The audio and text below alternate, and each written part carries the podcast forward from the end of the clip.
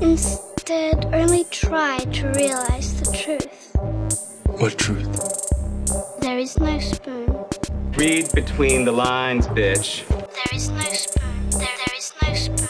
Bitch. Fasten your seatbelts. It's going to be a bumpy night, bumpy night.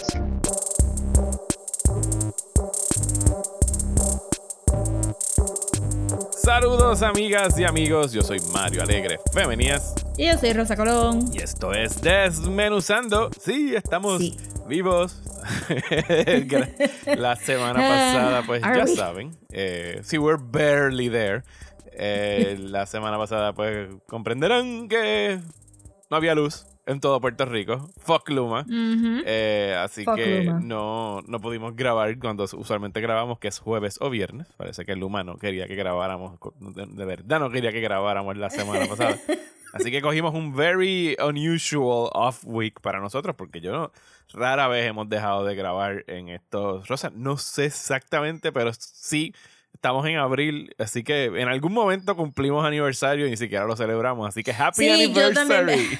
Happy anniversary. Yo también pensé, wait, en abril es el, el aniversario, ¿verdad? Sí, tenemos tres años ya. Así que así, mira, casualmente sin planearlo, de repente Happy Anniversary. Gracias a ustedes por escucharnos. Los tres años de Desmenuzando. Eh, Tú sabes cómo yo marqué los tres años, est- este, que me di cuenta que habían pasado tres años de pandemia, fue este, porque en Animal Crossing es Bunny, Bunny este week, de nuevo. ah, es verdad. Porque empezó, el juego empezó con los bunnies. En, justo lanzaron en marzo. porque ¿verdad? llegó ta- este finales de marzo, entonces ya era Easter y, y ajá, que tú- Nosotros empezamos. que- nosotros, si llevamos tres años, quiere decir que llevamos un año sin pandemia y dos con pandemia. Fuck. Diablo. es Isn't it verdad. amazing? Sí, porque- Justo cuando ya me había aprendido cómo llegar a tu casa. sí, porque antes Este grabábamos como era que "Pues". frente a frente y ahora pues estamos Ajá. grabando desde nuestras casas. Eh, pero nada, eh, feliz aniversario, gracias por escucharnos. Hoy vamos a estar Yeah. hablando de... ¿De qué vamos a hablar hoy, Rosa? Vamos a estar hablando de Wonder Woman Historia, semicolon, The Amazons, pausa, book 2. El segundo issue, volumen o libro de esta nueva serie de Wonder Woman que ya reseñamos el primero eh, hace en Sí. enero, ¿verdad? En enero, febrero fue que salió, salió bien rápido. eh, considerando el, el Eh, turnaround. pues yo creo que nosotros llegamos tarde, un poquito tarde al cómic. Es posible. Maybe un par de semanas después. Y entonces pues ahí fue que dijimos, "Ugh, este, hay que esperar hasta spring, eso falta todo. Y de momento ya estábamos Sí, aquí. Pero sí, nos gustó mucho, así que vamos a hablar ahora del segundo volumen. Pero antes, como de costumbre, eh, vamos a bullshitear. Así que, Rosa, cuéntame qué has estado viendo o leyendo o haciendo en estas dos semanas que no he hablado contigo frente a frente. Well, actually, pues fíjate, leer está, es- este, se me había olvidado que sí, I am actually reading things. So por fin este terminé Brave New World de Aldous Huxley. Nice, ¿y qué tal? Eh, it sucks. No entiendo. Este, ¿verdad? Como había dicho en el, en el bullshiteo donde dije que estaba empezando a leerlo, pues como que me pareció un poco. Como que estaba sorprendida que el libro era como era, porque siempre lo ponen al lado de 1984 y de The Handmaid's Tale, y por eso es que me lo quería leer, pero cuando lo empecé a leer, era bien, es bien weird de esta sociedad de Inglaterra, eh, distópica, donde las personas son clonadas para tener este preconditions para sus trabajos, o si tú no tienes que ser, tú no tienes que tener un nivel de inteligencia para trabajar your menial job, then you never get the chance a develop esa inteligencia, ¿verdad? Ajá. Te pregunto, Mario, ¿quieres adivinar de qué color eran las personas que no tenían inteligencia avanzada? Mm, voy a apostar que eran dark skinned. Yes, they were. They were. Ok. Pero de una manera que tú no sabías si era la sociedad que era este racista o es si el escritor es racista inherently, ¿verdad? Ujú. Pero la cosa, Sí. porque ¿Qué- hay qué- unas qué- descripciones qué de suerte Native tienen- en Qué Estados suerte Unidos. tienen esos autores antes de todo, que la gente supiera todo de todo el mundo, que tú puedes decir, "Hmm, ¿él era racista o estaba hablando sobre la sociedad siendo racista? Sí, ¿verdad? Y estoy siendo súper generous. Ajá, sí, digo, con, el- con, Porque con podría algunas decir como excepciones, que- claro, como que, o sea, A man of his time. eh, Lovecraft era abiertamente racista, era como que no, de ti sabemos todo, pero hay unos que se Sí, salvan. sí, este Lovecraft fue, fue nice dejándonos saber without any doubt. Para que futuras que era generaciones racista. lo sepan, fuck all these people and I hate Racist them. and proud, you guys. Este, Cthulhu. Es de nada, pero. Ajá, y entonces.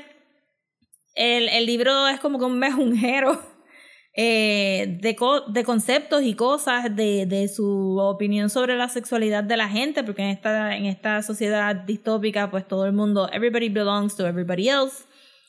Y ahí es donde, donde está el tropiezo más grande, donde si la sociedad es distópica, pero las cosas que hacen son cosas que nosotros hacemos ahora. O sea, hay polyamorous people, siempre han habido, pero ah, sabemos polyamorous, ser monógamo no es necesariamente una virtud. Este, hubo un sexual liberation, este, hay un, hay un advancement en female rights y en este, ¿verdad? Y, y en racism y civil rights y todas estas mierdas.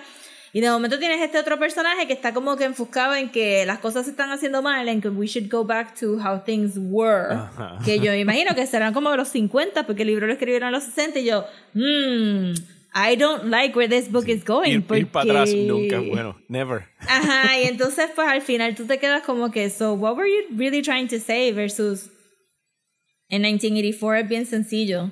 Estás viviendo un dystopia and it sucks. Ajá. So echar para atrás makes sense. Ujú, En Handmaid's Tale estás viviendo un dystopia and it really sucks. So echar para atrás o salirte de la distopia es bien importante. En, A Brave, en Brave New World es como que So la gente siendo promiscua is bad, but you're writing this book in the 60s, Ajá. but what? so sí, se formó un mejunjero, y- pero ya lo terminé, ya lo terminé. I can say I read it. Y no me, no me encantó, yo diría que antes de ponerlo en la lista de dystopias, yo hubiera hecho 1984, A Handmaid's Tale y Fahrenheit 451, Ujú. que me hace más sentido. Y ha tenido más influencia el libro, yo siento, porque ajá, tenemos tantísimas tantísimas películas de ciencia ficción donde you cannot look at paintings, you will get so emotional Ajá. that you will cause a revolution. Pues, y eso es de 451 en parte. so.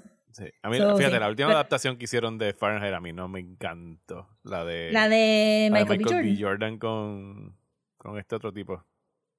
Se me olvidó el nombre. Oh my God, sí. Crazy guy. Eh, ah, olvídate. You know that guy. Nah. Sí, that guy. Pero Michael B. Jordan Michael Michael Shannon. Michael Shannon, gracias. Ah, right, right, right. Así sad. Eh, yo nada más he visto la, la de los 70, I guess. Sí, aquella la dirigió eh, eh, François Truffaut. Sí, esa no la vi hace mucho Oh. tiempo, la vi de, de chamaquito. Pero, pero sí, entiendo qué están haciendo. eh, Porque, o sea, it's seeped into the culture en diferentes otras eh, historias. So, sí, no sé por qué de momento esto, porque tú sabes, con, con el reino de Trump sacaron mucho a pasear estos dystopian book Ajá. lists y Brave New World estaba como que bien arribita y era como que, but why though? Sí, ahora lo leíste y dice, I don't get it, porque esto está tan tranquilo. I don't get it y I don't get the book y entonces pues Ivia fue la que me lo prestó y me dijo, no, yo lo leí en high school y yo, why did your teacher assign this? It's full of sex and racism. Es como que, ¿cómo tú le explicas a los high schoolers este sex and racism en el mismo libro? Pero nada, ya me estoy leyendo otras cosas, so I'm fine. Pues yo estoy leyendo y casi acabando, que es un logro para mí. Eh, este es- yo ya había hablado ya de, de, Panchi- de Pachinko, la serie de, de Apple. TV Plus, acerca de esta familia surcoreana a través de cuatro generaciones, desde la colonización de Corea por Japón en los nine- early 1900s hasta los 1980s. Eh, y lo estoy leyendo porque la primera temporada de Pachinko, el libro tiene una estructura bien lineal. O son tres eh, bloques, three, three books dentro del libro. Está un libro que se desarrolla entre 1910 y late 30s, otro que es de los 40s a los 60s y el último que es de los 60s a los 80s.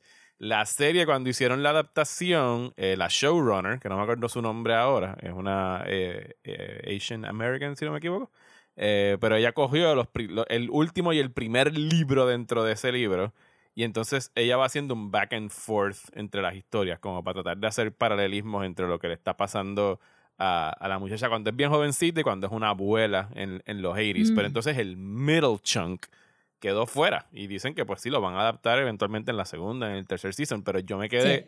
con una curiosidad tan inmensa de qué rayos había pasado en ese bloque de años, porque tú lo sientes y te... Y ahora que lo estoy leyendo, tú entiendes cosas a las que están aludiendo en esos años de los 80, de, ese, de esas cuestiones que, que sucedieron durante esas décadas que tú ni te enteraste. Y ha sido como que es bien raro para mí ver algo y después leer el libro. Usualmente a mí me gusta leer el libro y después ver la adaptación. O sea, el, el reversal es Mm. Sí, bien extraño que, que, yo el- lo haga. Para que el- la visión de otra persona no entre en tu Ajá, imaginación. y exacto, te- porque yo ajá. quiero, déjame verlo antes de que alguien venga. O sea, porque entonces si ya hacen el casting, y me está pasando ahora, porque estoy leyendo el libro y es como que pues, estoy pensando en los actores y las actrices que estuvieron en, en el Ajá. show. Cuando es al revés, pues yo puedo hacer mi propio casting, imaginarme a las personas, bla, bla, bla. Pero ha sido bien fascinante el hacerlo al revés con este libro en específico, precisamente por todo eso que sacaron de, del periodo posguerra en, en Japón y en Corea. Y entonces, adrede, ¿sabes? Porque en, el, en, la, en los 80s en la serie, el personaje principal de la muchacha, que es una abuela ya, que se llama Sunja, tiene un, tiene, tiene dos hijos. Y ahora mismo yo no me acuerdo a ciencia cierta, porque en el- los 80s solamente hay uno con ella. Y yo no he querido ir a buscar el casting para saber cuál de los dos era, porque no me acuerdo del nombre del personaje, porque ahora estoy con la duda de, ¿sabes qué le pasó a ese hijo? Oh my God, ¿sabes? Como que tengo suspenso Oh, no, sí, leyendo ¿qué va a el libro, ¿sabes? ¿Qué va a pasar? Ajá. O sea que en realidad el trabajo de la adaptación ha estado fantástico, incluso para personas que de repente como yo quieran leerse el libro, porque dejan tanto afuera y o sea, es un libro precioso y bien triste, ¿sabes? Colonización y familias separadas y racismo en Japón contra los coreanos y el maltrato, o sea, es, es sufrimiento con pequeños momentitos de, ah, qué cosa más bonita y después suffering again. O sea, yo sé que no le estoy vendiendo, yo sé que a ti y, y, a- y saludos a, Dios mío, se me olvida cuál es el nombre de ella, pero nos escribe por Twitter que tenemos una campaña montada para que Rosa vea series de Apple Ah, TV. sí, sí, sí. Rosa va a sacar el free trial, ya yo se lo, le dije cómo Sí. conseguirlo. Y para que ustedes lo sepan también, si ustedes tienen un PlayStation 4 o un PlayStation 5, si bajan el app del Apple TV, como les he dicho antes, Apple regala trials, porque parece Sí. que nadie está pagando por eso, eh, les van a dar tres meses. Así que en tres meses ustedes pueden ver eh, Pachinko, pueden ver Ted Lasso si quisieran, pueden ver Severance, que el final estuvo cabrón, Rosa. Sí, eso fue lo que Twitter dijo. Sí, no, eso fue- Todo el mundo estaba mind O blown. sea, para que tú entiendas, esto es cliffhanger nivel Lost, o sea, de cosas que no hemos visto hacer, así de, oh my fucking god, o sea, como abrir, Nice. como abrir el hatch al final de Season 1. Ajá. En ese nivel estuvo el cliffhanger, estuvo bien, bien bueno. Eh, y sabes de qué se trata Severance, ¿verdad? Sí, tú lo habías mencionado y Twitter se encargó Sí, de, de... de que tú supieras que era la de gente está con el cerebro el- el- dividido ajá, entre work life y personal life. Eh, pero sí, el libro de Pachinko está bien chulo. eh, ya estoy acabándolo porque estoy llegando a los 80s. Y tengo curiosidad en realidad de qué van a hacer porque yo escuché una entrevista con la showrunner y dijo que sus planes son de, de por lo menos tres seasons, tres a cuatro seasons. Y yo no veo... O sea, lo que he leído hasta ahora, no veo suficiente material para sacar cuatro seasons, así que no sé si ellos vayan a expandir más allá de los 80s, posiblemente de donde se haya un- quedado el libro. Tercer season dividido en dos. en Maybe. half seasons. Puede ser también. O sea, pero, pero la adaptación está chulísima y el libro también está muy bueno. Así que eso es lo que he estado Nice. leyendo por este lado. Sí, estoy bien pompeada para empezar lo de Apple TV. Lo- este, ayer mismo vi que una, una este, creadora de cómics eh, tiene un show animado en Apple TV. Pinecone and Pony. Que ya, ya empezó. Sí, yo ah, creo que ya sí, sí, yo he visto estos dibujos. Sí, pues ella, ella lleva haciendo webcomics desde hace más de 10 años y el cómic de ella era fantástico, que, que era Hark, a Vagrant, como que está, está caminando por la calle y alguien le pide limosna y ella, Hark, a Vagrant, porque todos los, todos los cómics de ella eran bien, este, eh, usando personas históricas de Canadá o de la historia de Estados Unidos y poniéndolas en situaciones. Ajá. Ustedes han visto tantísimo el dibujito de Edgar Allan Poe mirando una carta súper confundido y es, es de un cómic de ella donde Jules Verne le escribe fan, fan letters a Edgar Edgar Allan Poe. Ok. Sí, y entonces pues ha- hacía un montón de ejercicios de esa manera y pues estaba hablando del show y, y, y reposteó unos cómics que ella había hecho de dos piratas ingleses Ajá. que full Our Flag Means Death, Ajá. porque eran ajá, como que He's my nemesis, but when is he going to show up? Entonces ella los dibuja así, bien emotive. Es bien bonito. Eh, pero entonces que, que fue también en la conversación que estaba viendo en Twitter esta semana, que es pues que muchas personas de cómics están yendo para televisión y para animación, porque los cómics no le pagan mucho. Versus que en televisión los streamers les están tirando un chorre chavos ahora, o mejores Le chavos. tiran un chorro de chavo, que no quiere decir que los proyectos van a salir, ¿verdad? Porque también he visto mucha gente diciendo que tenían proyectos a mid-production y que se los cancelan de la Ujú. nada para darle chavos a otra persona, pero ajá, me, me pareció que como ella, el cómic de ella fue tan popular y ella conocía gente de Adventure Time y uno de los personajes de ella salió en Adventure Time, que es el, el caballito que se le queda mirando a Finn y a... So she's into horses, clearly. Ajá. Pero que entonces este, ella empieza a publicar sus libros, pero se mueve a animación y entonces, pero también en animación están quejándose por el New Deal for Animation Ajá. y es como que hay un discurso bien grande de, listen people, you have to start paying creatives more porque es que no pueden seguir brincando por ahí Sí. de lado a lado. Lo otro que vi, que voy a hablar bien poquito porque yo creo que podemos sacarle todo un episodio cuando tú la Ajá. veas, es Whatever Happened to Baby Jane. Oh, yes, eso es un clásico que tengo que ver eh, con John Crawford y Betty Davis. Sí, John Crawford y Betty Davis. Está en HBO, y HBO si una- la quieren ver, HBO Max. En HBO Max, en lo de, en el collection de Turner Classic Movie Movies. Classics, Ajá, I guess, sí. ajá. Este, pues yo había escuchado tantísimo de la película, especialmente porque escucho el podcast de Dana Gould, que se llama The Dana Gould Hour, y él tiene como que estos capsules de información de old Hollywood stuff, y pues que se, se metió bien hardcore en la película. Y yo estaba como que, so I know what this movie is about, y ya he visto tantos clips, he visto tantos clips, y hay un zafacón de GIFs que tú puedes usar for reaction GIFs de la película. Y yo dije, I'm not going to be surprised by this porque yo sé todo, o sea, sé todo. I mean, ¿cuántas veces no hemos visto la escena de la rata? Pero whatever. Se lo empiezo a ver y yo, oh no, yo no sabía nada de esta película. Amazing. y y era, era más de lo que yo pensaba. Y yo nunca había visto a Betty Davis ni a John Crawford. Y, y en la película de Act That Shit Out of It, porque yo esperaba que Betty Davis iba a ser bien cartoony. Ujú. Sí, y no, y- Pero y que no es, es y que cartoony es at Betty all. Davis y John Crawford cuando ya eran como que, o sea, no eran ni viejas para Hollywood, eran momias, porque ya eran ambas señoras en, en Sí. sus 60s y estaban como que... Y la película es sobre eso. Ajá, ajá. En parte, sí, sí, que por eso estoy. Me acabo de dar cuenta que, que la podemos conectar con, con X. Ujú. So después este hacemos un episodio. Eso está Pero- bueno. X salió para después. Si sí, no han visto X, está disponible ya en, en Video On Demand si la quieren alquilar, porque los cines Ah, aquí en Puerto nice, Rico estuvo eh, dos semanas en cartelera. Sí, full, porque Ivia se fue de viaje dos semanas y dije, no, la vemos otra vez cuando tú regreses. Y después fue como que, oh, It's gone. it's gone. pues, ajá, este, no sabía que tenía el tema de ageism en Hollywood. Pensé que era straight up un weirdo movie. Eh, y las actuaciones de ambas fueron como que bien impresionantes.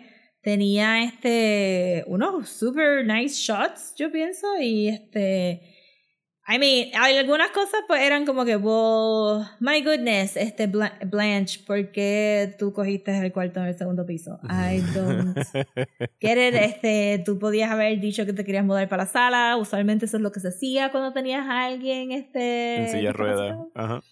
Ajá, y este, para mí, que me, esto es un chiste, just for me. Pero la música este, genérica de teenager pop music, Ajá. que sale dos veces en la, yo creo que sale tres veces en la película, porque la película abre con los vecinos de ellas hablando sobre ellas, Ujú. pero la teenager, que tiene que tener como 25 años, pone música, creo que en el tocadisco, y es una como que bien genérica. Pa, Y yo, ¿qué carajo es esta música? Y después la vuelven y la ponen en la playa, porque ahí es donde están los teenagers y los young people, y es como que pa, para, para, para, para, para. Y yo, ¿qué? Super nuts. Eh, pero estuvo bien buena. Estuvo bien, bien buena y. Y, ¿verdad? Uno como que ya tu attention span se mueve tan rápido y tú pensar en sentarte a ver una, una longa Ajá. de Hollywood viejo es como que duele, pero fíjate, este, esta era bastante, bastante buena para modern sensibilities y me pareció que, que me imagino que han flotado tantos y tantos y tantos attempts a hacer un remake de esta película, pero que últimamente no hay nadie que pueda hacer como Mm. John Crawford ni como Betty Davis. Podrían Es bien tratarlo, específico. Pero es que O sea, la cultura ha No cambiado, por supuesto. No es lo mismo. O sea, es otro- Sí. o sea, era algo bien específico de los 60s en Hollywood y lo que estaba y cómo estaban tratando a, a estas actrices ya cuando, cuando pasaba su, su peak en los 40s, porque todas estas son actrices que they peaked en los 40s y 20 años después ya eran reliquias eh, en la industria. Y así las trataban. No, y, y después me quedé pensando también porque este a mitad de la película dije, pues esto tiene que haber salido más o menos cuando Psycho salió. Sí. Salió como tres 60, años tres después. años después, o- sí. Ajá. ajá. Y yo dije, Psycho han hecho tantos sequels y han hecho remakes, ¿por qué no han hecho algo de Whatever Happened to Baby Jane? Pero es que realmente no hay... Pues, Vas a, vas a ver a gente mimicking a Joan Crawford o a Betty Davis, como que... Este, no que no que Norman, el actor que hizo de Norman, no fuera super amazing también, porque obviamente Psycho es creepy. Ajá. Pero, ajá, como que hay algo en la magia de estas dos actrices que no veo a nadie como que diciendo, yeah, I can replicate that. So, estaba bien buena, de verdad, la, la tienen que ver porque es de verdad un classic and it was really creepy. It was really, really creepy. La voy a ver. La, la he tenido en la lista un chorre veces. Eh, la voy a buscar en, en HBO Max para verla. Yo, ¿qué he estado viendo? En películas. Ok. Eh, he visto un par de cosas desde la última vez que hablamos, pero no voy a hablar de ellas full todavía porque le vamos a dedicar un episodio entero a Everything Everywhere All at Once. Cuando estrene Yes. en Puerto Rico, se supone el 28 de abril. Se supone que hubiera sido ayer 14 pero la atrasaron dos semanas por razones que no comprendo. Pero anyway, esa película está genial. Believe the hype de todo lo que han tirado en redes sociales y hablaremos de ella, me imagino que en mayo cuando ya la, la podamos ver. Lo que Ujú. sí vi, ¿qué vi? Vi Sonic the Hedgehog 2, que estuvo La quiero ver. ok, estuvo fun, estuvo, o sea, estuvo a la par con la primera. It's a fun Sonic Good. movie. Eh, la que vi que me tripió mucho fue Apollo 10 and a Half, A Space Age Childhood en Jesus. Netflix.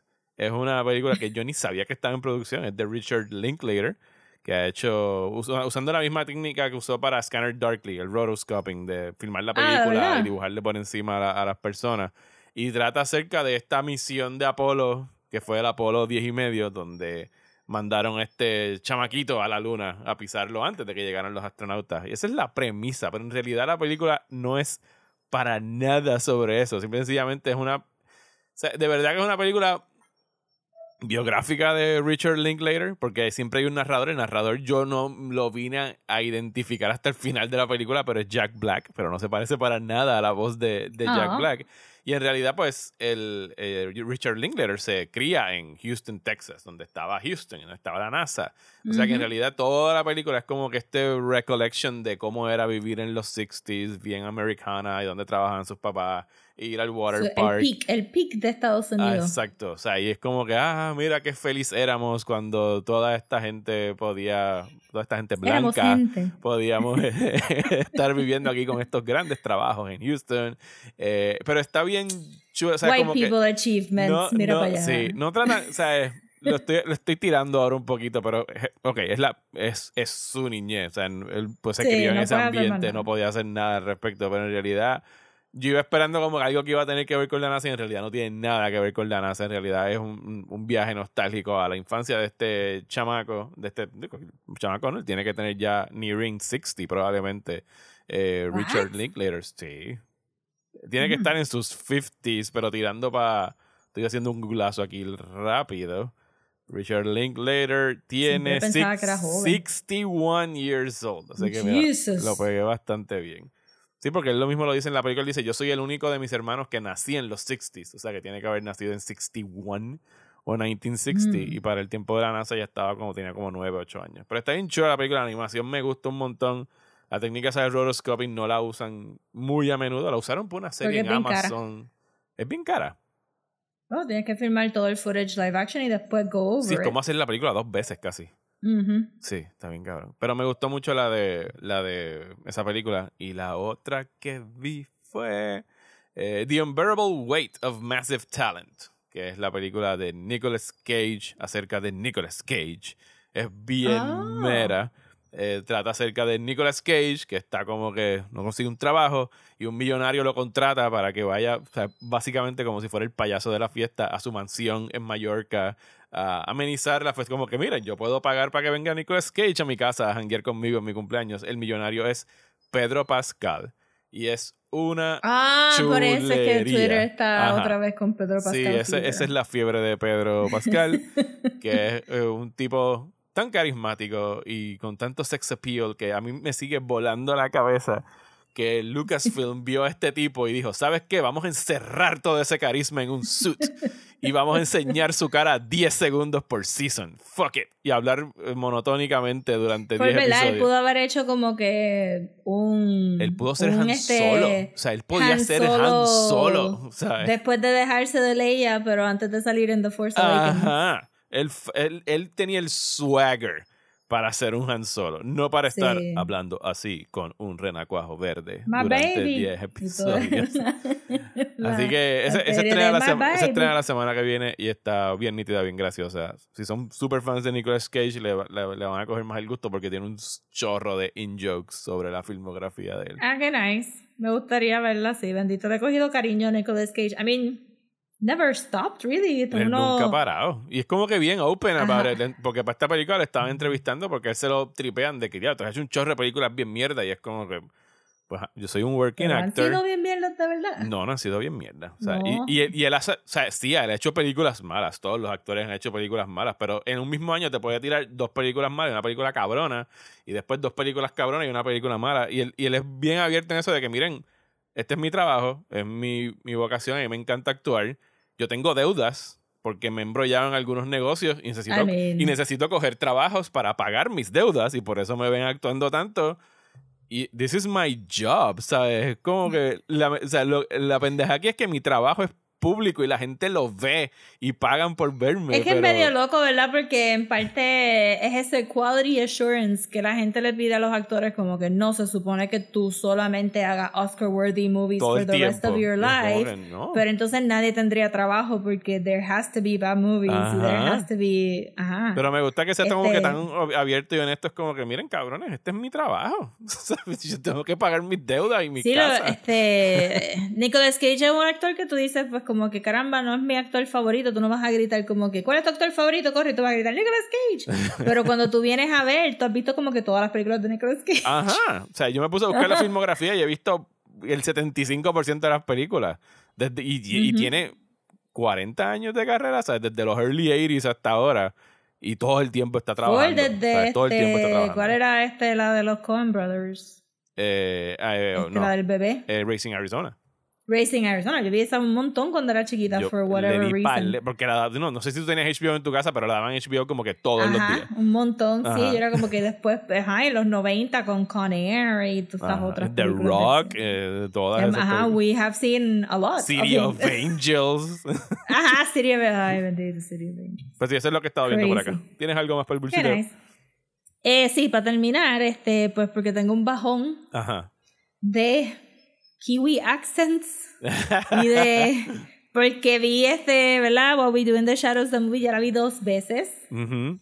y La este, película, tú dices. YouTube, la película. Ajá. La serie la he visto dos veces también y le voy a hacer un rewatch cuando salga el cuarto season, pero este, pero esos son British accents, no son Kiwi accents.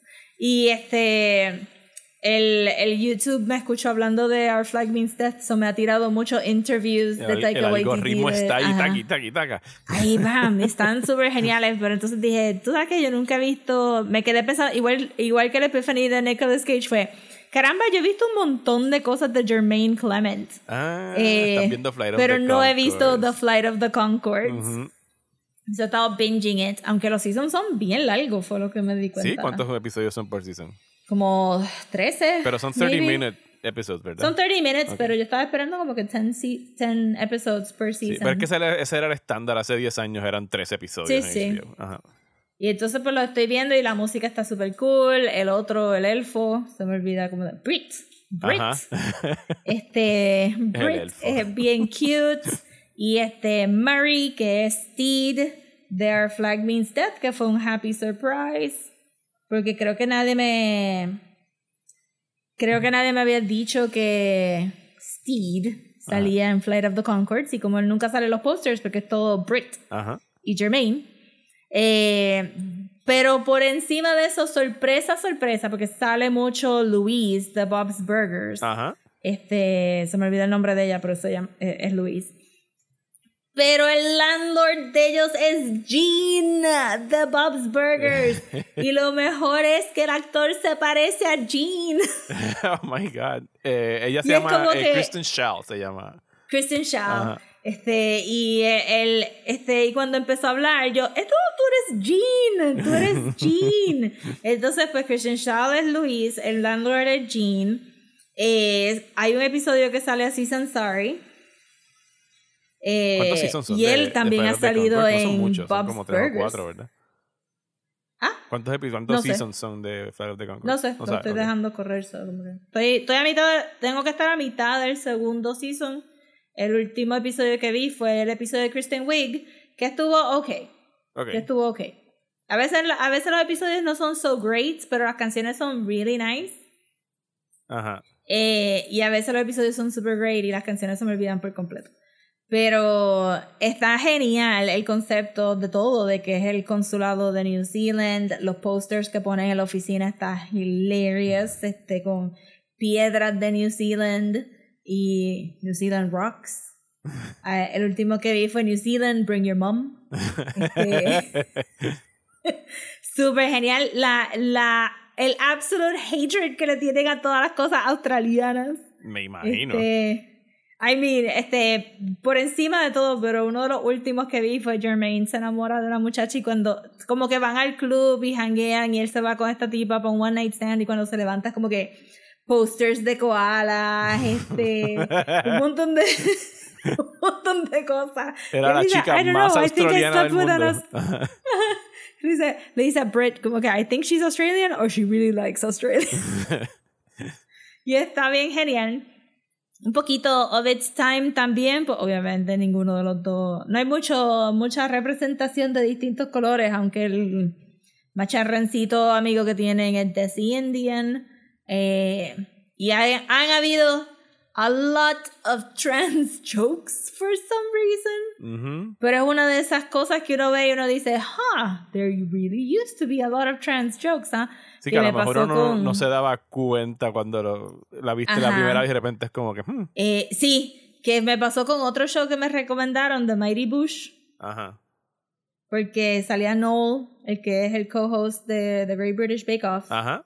Que es el, el cool British goth guy que ha hecho voice acting y de Ajá. cosas.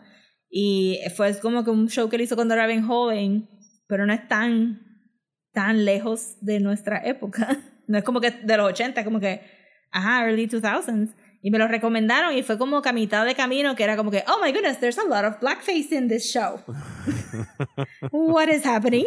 Este, y se lo comenté a, a mi amiga y ella, ah, no me di cuenta. Y yo, yo creo que todos no nos dábamos cuenta de estas cosas, pero fue como que, ¿por qué no está vestido de un hombre negro y está hablando como alguien de New Orleans?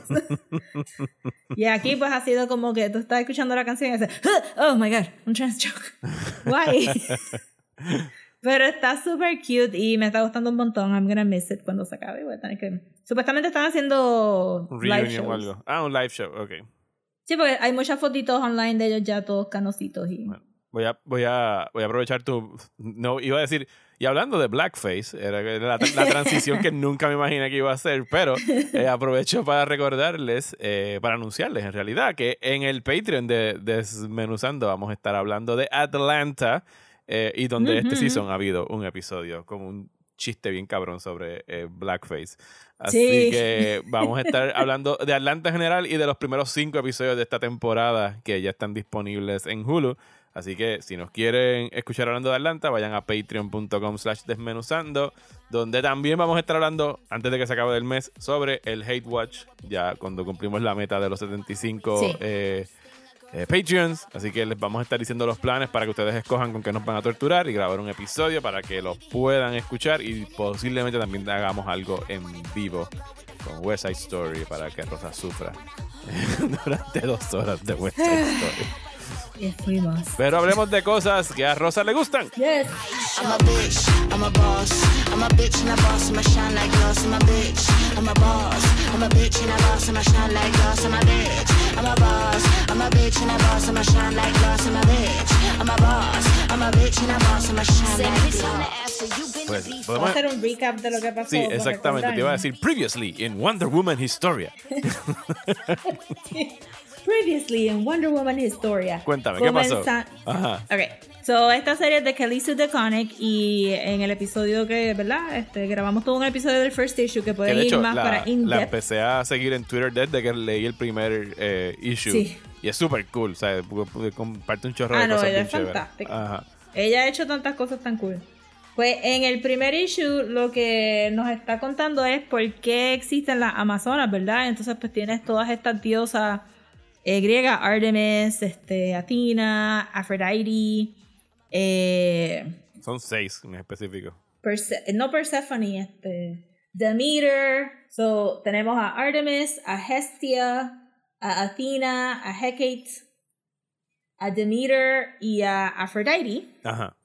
Y, y están, este, ¿verdad? Todo el primer issue se basa en ellas quejándose de que las mujeres en el mundo real están pasando por un momento Eh, y están tratando de apelar a los dioses hombres, ¿verdad? Y a Zeus, que se supone que es el que manda, eh, que tiene que hacer algo. Él les dice que no porque, Porque fuck hey, it. we're on top. Ajá. Why would we even do something? Y, y las diosas, este, ¿verdad? Todas estas diosas que mencioné, pues tratan también de apelar a, a Hera, que es Ujú. la hermana esposa de Zeus. A mí siempre Y se me olvida la parte de hermana. En el hermana Sí, slash esposa. hermanas, sister wife. sí, esta sister wife de Zeus. Y, y pues Hera les dice que no. Y cada diosa va y forma su propia tribu de estas mujeres eh, demidiosas realmente, a Ujú. pesar de que no son producto de, una, de un dios y un humano, pero son inmortales, tienen talentos, tienen su- sus boons, ¿verdad? Pero se, el primer issue se termina con, con la revelación de que maybe Hera está poniendo una ficha on the board que, que es su manera de, de ¿verdad? De derrocar esta, esta situación entre Zeus, las mujeres y las otras diosas, que es Hipólita, Ujú. que nosotros sabemos que va a ser la reina de las Amazonas y la madre de Wonder Woman eventualmente, pero que aquí es simplemente una mujer griega que le mandan a, a ahogar una bebé. Porque ya han tenido too many girl babies and this is something that happened. Y pues este en el transcurso se arrepiente y se tropieza en su, en su desesperación y en su journey, se tropieza con, con las Amazonas y decide que, que ¿verdad? Que está fated a, a seguirlas, a ver cómo es esta vaina de las Amazonas. ¿Qué es esta vaina? Eh, y entonces, pues en el segundo issue que salió ahora en Springtime, Ujú. Tenemos la continuación y vemos entonces el próximo notch de, de las Amazonas, que creo que antes de entrar a los detalles de la historia, pues realmente trata de arreglar el problema bien grande que en DC tienen, Ajá. que es que las Amazonas, eh, las Amazonas en DC Comics siempre han sido este nameless mass of women. Ajá. Es un, es un, Tú tienes un- tu un splash page tienes- con un chorro de mujeres ahí Un dibujadas. chorro y de mujeres. Y tú tienes tus tu big hitters, tú tienes tu Philippus, tú tienes tu, tu, este, qué sé yo, antes había más. Este, George Pérez, este, ¿verdad? Que bendito, está enfermito y no, no nos va a durar mucho más. Fue el que se encargó de, de hacer Wonder Woman en los 80 y pues él trajo como que unas amazonas que estaban al frente con Hipólita, pero en general todas las amazonas son bien nameless and there's so many que, que usualmente lo que pasa y en los early 2000s la gente se quejaba mucho de esto, que es que son cannon fodder. Ujú. Sí, que So, las pueden matar que- bien fácil y no sirven para más nada. Ajá, como que es una, una retrileja de muertes de mujeres eh, en, en cualquier batalla porque los números no parecen bajar nunca, ¿verdad? Y si es no... un endless ay, supply of women warriors. Ajá, es un endless supply of women warriors. Y si no, muchos attempts a tratar de explicar esto han tropezado más todavía. O sea, es como que, especialmente en el New 52, con el Wonder Woman de Brian Azzarello, eh, pues él trató de, de reinventar a Wonder Woman un poco, pero tú no, Wonder Woman no puede compartir el cómic con 300 otras mujeres, ¿verdad? So, usualmente para que Wonder Woman pueda tener una historia, las Amazonas tienen que ser su, su fridge element, como que, ah, vamos a convertir a todas las Amazonas en piedra, o vamos a dividir las Amazonas en dos, y son las Amazonas de Banamigdal y las Amazonas de Themyscira, y va a haber una guerra y se va a morir un cojón, y es como que es, es como los mutantes en X-Men, que sí tú conoces par, Ajá. pero usualmente cuando dicen, Son los mismos "¿Por carajo cinco". los mutantes? Ajá, sí, todos son los mismos. Ajá. So, aquí en este cómic, pues como que están tratando de address si las diosas escogieron a estas mujeres inmortales con boons, ¿verdad? Las crearon para que sean las amazonas que representan este, este, su respectiva diosa, pues how did they get to be so many? Y por qué algunas se pueden morir, es lo que yo me imagino que, que viene por ahí, ¿verdad? Como Ajá. que, well, you said these guys were immortal, so Sí, decídanse. what's up with this? Ajá. Y también pues la filosofía de... En este issue pues entonces se discute la filosofía de la Amazonas, ¿verdad? Ujú. Porque tampoco la entendemos muy bien, porque ha, ha cambiado tanto. So, ¿Tú quieres hacer el recap de la historia? Pues en el segundo cómic continuamos entonces de la mano de, de Hipólita, ¿verdad? Hipólita es la mamá de, de Wonder Woman. Eh, mientras ella está. O sea, el artista cambia. De entrada, como que el arte es muy bueno, solo que totalmente distinto al que vimos Sí, en el primer este es cómic. Gene Ha, que también es otro, Otro- veterano. Otro veterano. Ella está caminando por el wasteland, eh, está, no por el wasteland, como que eh, caminando a través de toda la muerte y la barbarie perpetra- perpetrada eh, por los hombres y se encuentra y rescata a, perdón, es rescatada por, ¿cómo se llama esta diosa? Artemis, ¿right? Sí, ella está caminando por... Parecería que las Amazonas son las que están matando a los hombres. Ajá, con, con toda Ajá, la razón entonces del mundo. Artemis aparece y le dice como que, mira, what's up with this? Your horse is mine. Digo, porque siempre fue de ella.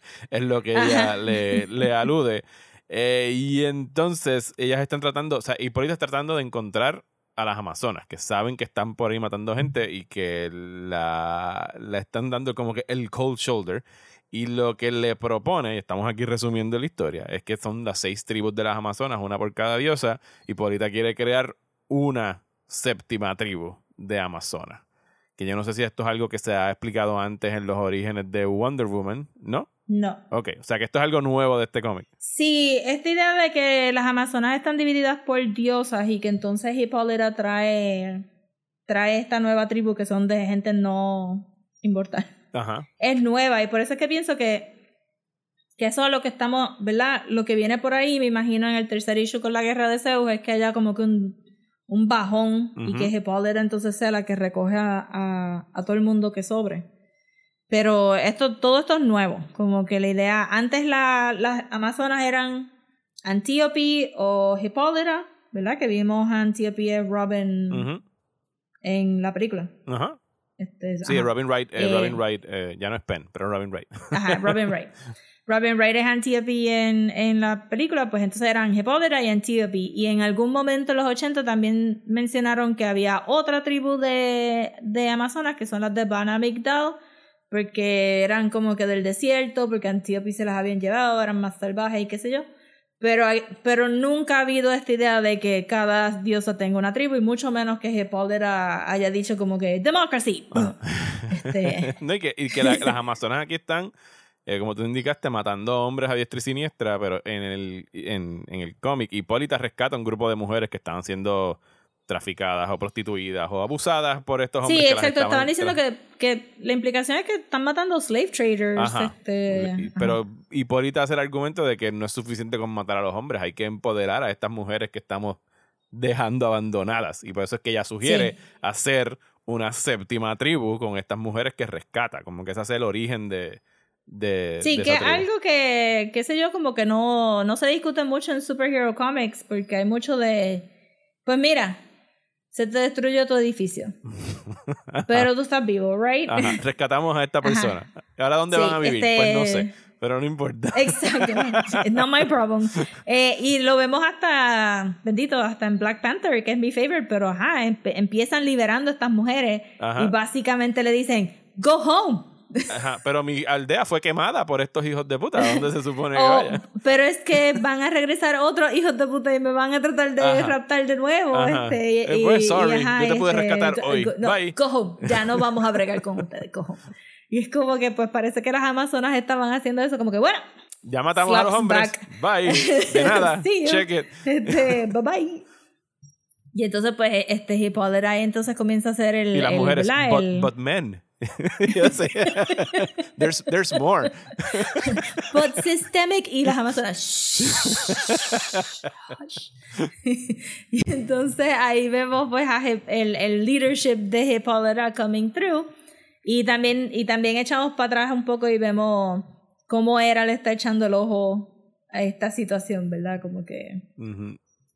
que este Gene Ha dibuja todos los spreads de Era bajo el, el Golden Ratio Ajá. literalmente hay un golden ratio en el panel y pues que ella creo que es Athena que va a apelar otra vez a donde era y le dice mira Artemis está ahí metiendo mano yo no sé si tú lo sabías y era está ahí como que pues que meta mano para el carajo porque yo no me voy a meter en eso ya esto está jodido este todo esto es, de, de verdad deberíamos de hacer una versión de en puertorriqueño Ajá. eh, y básicamente era dice, tú te estás quejando de cómo están tratando a las mujeres, ahora tú ni sabes, y te ponen un chorro de paneles de, todo- de todo. todas las injusticias que faltan por venir.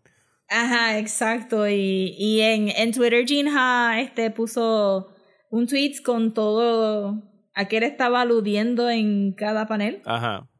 porque eso fue choice de él, este, que vamos a hablar al final del episodio.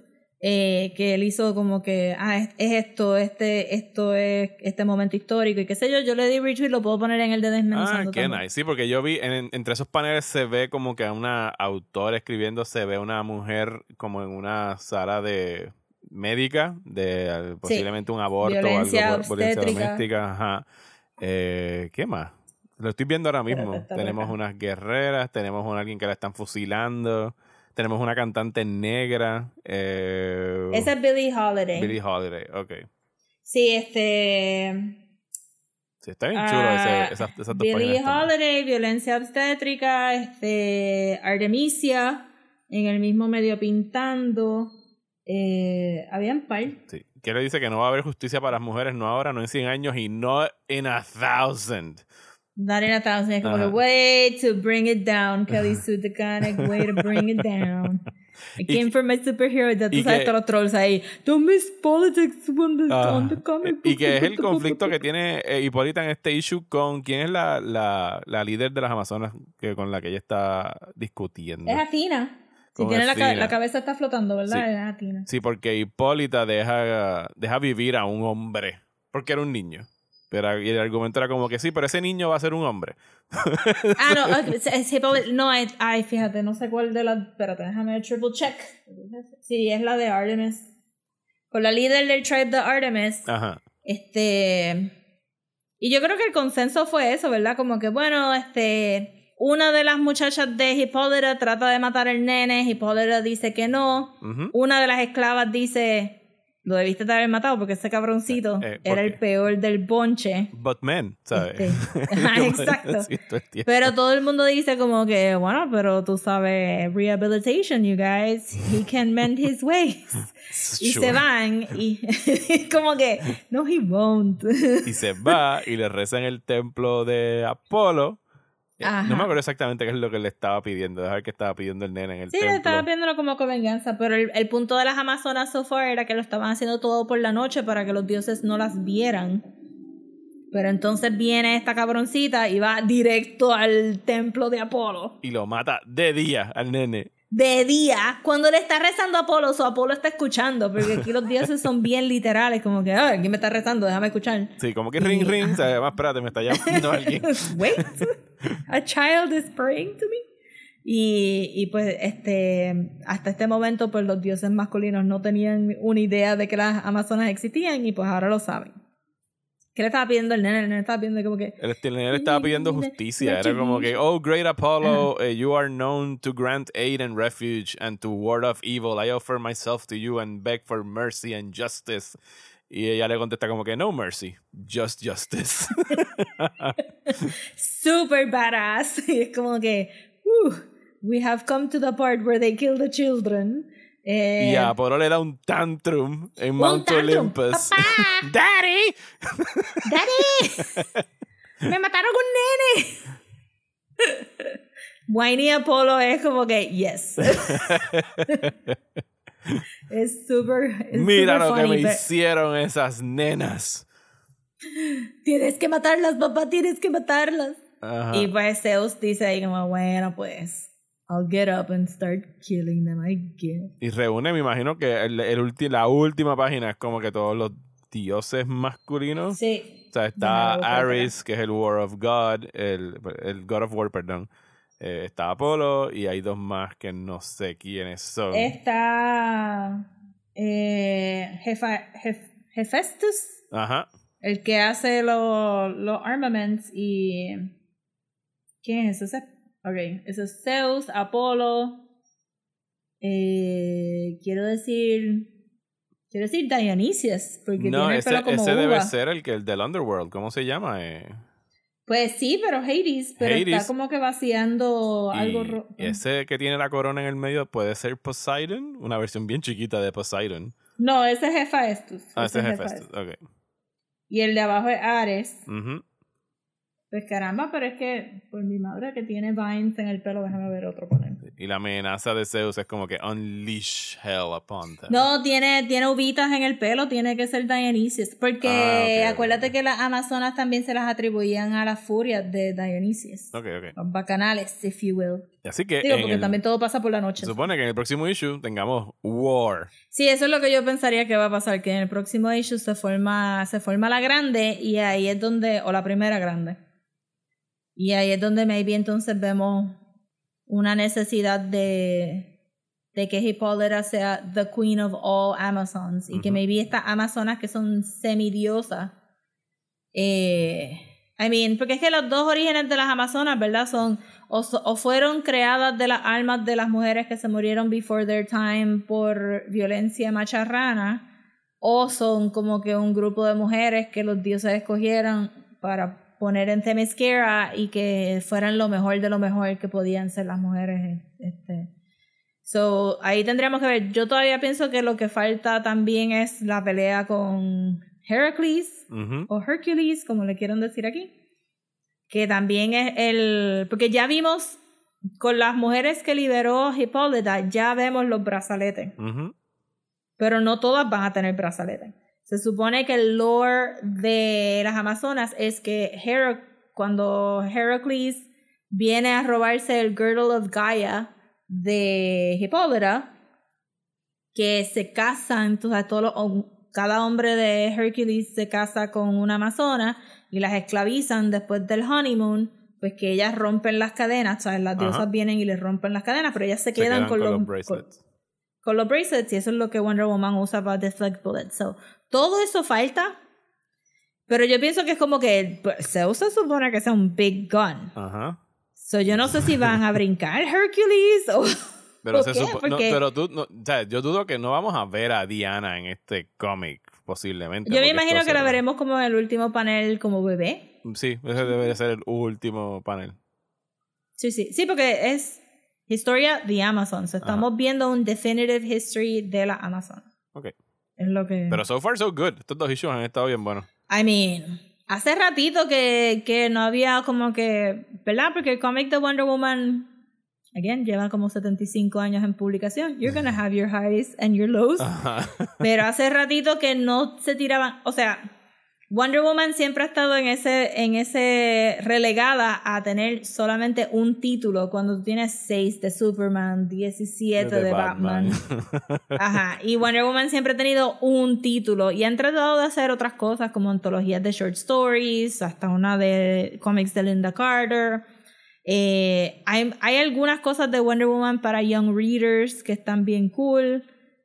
Han tratado de sacar novelas gráficas, como que te recuerdas que hace mil años habíamos dicho que íbamos a leer de Haiketia, pero nunca han tenido como que, que tú puedas decir, ah, voy a tener una serie de Hipólita y una serie de, de Diana, o una serie de las Amazonas y una serie de Diana, como que nunca han encontrado una manera de, de crear offshoots Porque Wonder Girl sale en Teen Titans y Donna Troy sale en este Titans y este... Los personajes de Wonder Woman están regados por ahí, pero no tienen sus propios cómics, ¿verdad? So, esto está súper cool que le hayan dejado a Kelly Sue DeConnick como que escribir algo tan diferente que es como que it's about Wonder Woman, but it's not about Wonder Woman. Ajá. sí, está ahí porque necesitan el brand en el título, pero hasta ahora no, no vamos a ver a Wonder Ajá, Woman exacto. aquí. Dice Wonder Woman. I, I mean, y en, en parte tú puedes decir, pues Hippolyta es Wonder Woman, pero. Ajá, no es de Diana, no es de actual superhero stuff. Es como que es un really good mythological fantasy comic y ya. Como que. ah, si tú le quitas el título, como quiera, está cabrón. Ajá.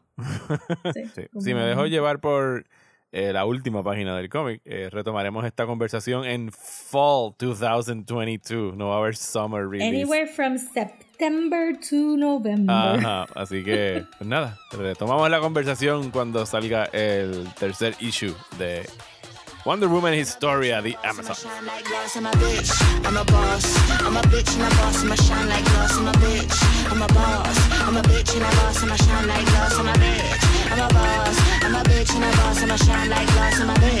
I'm a boss. I'm a bitch and a boss. I'ma shine like glass, I'm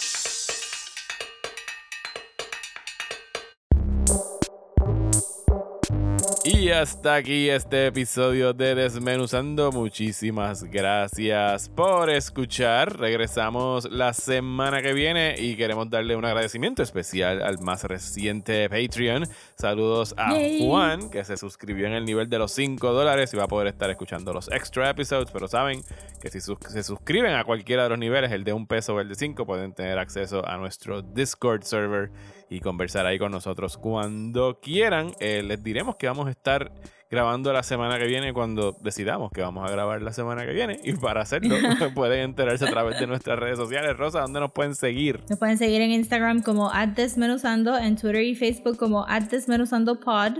Y si nos quieren mandar un email, lo pueden hacer en desmenuzandoelpodcast@gmail.com. A mí me encuentran en Twitter e Instagram como Mario Alegre. Y a mí me pueden seguir en Twitter, Instagram y Facebook como @solapopcomics. Muchísimas gracias y hasta la semana que viene por aquí en Desmenuzando.